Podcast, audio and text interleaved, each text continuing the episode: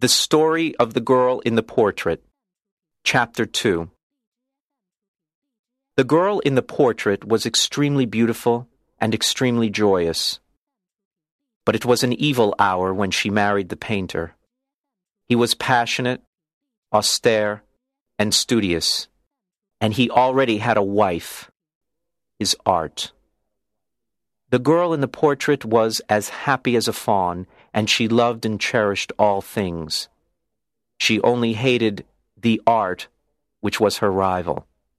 She was only afraid of the palette, easel, and brushes that took her husband away. It was therefore a terrible thing for her when her husband asked her to pose for a painting. She was very humble and obedient, and she agreed to pose. She posed for this portrait in a cold, unhealthy room of a turret of the castle. The only light in the room came from a small window in the ceiling. The artist worked with energy and only thought of his work. He became obsessed with capturing every shade and color of life on his young wife's face. Since the room where she was sitting was cold and damp, she got more and more ill. Still, her husband did not notice. All he noticed was his painting. He was a wild and moody man, and he was often lost in his own private dream world. Everybody else saw that his wife was getting weaker and weaker. Still, she continued smiling and never complained because she saw that he took such great interest in this painting.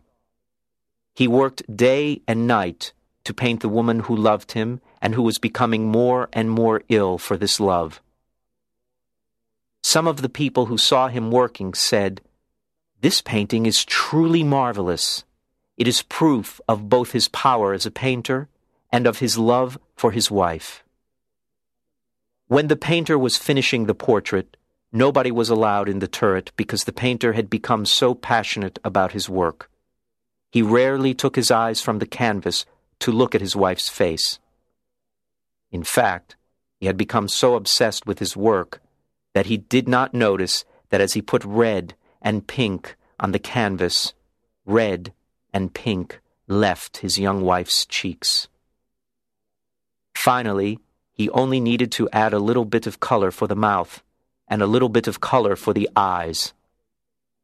The living color of his wife's face shone again for a moment and then went out like a lamp.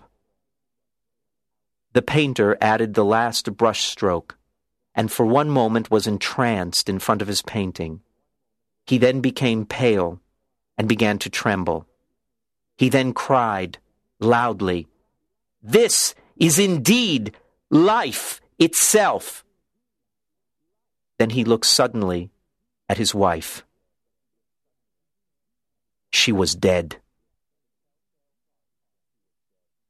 The Telltale Heart, Chapter 1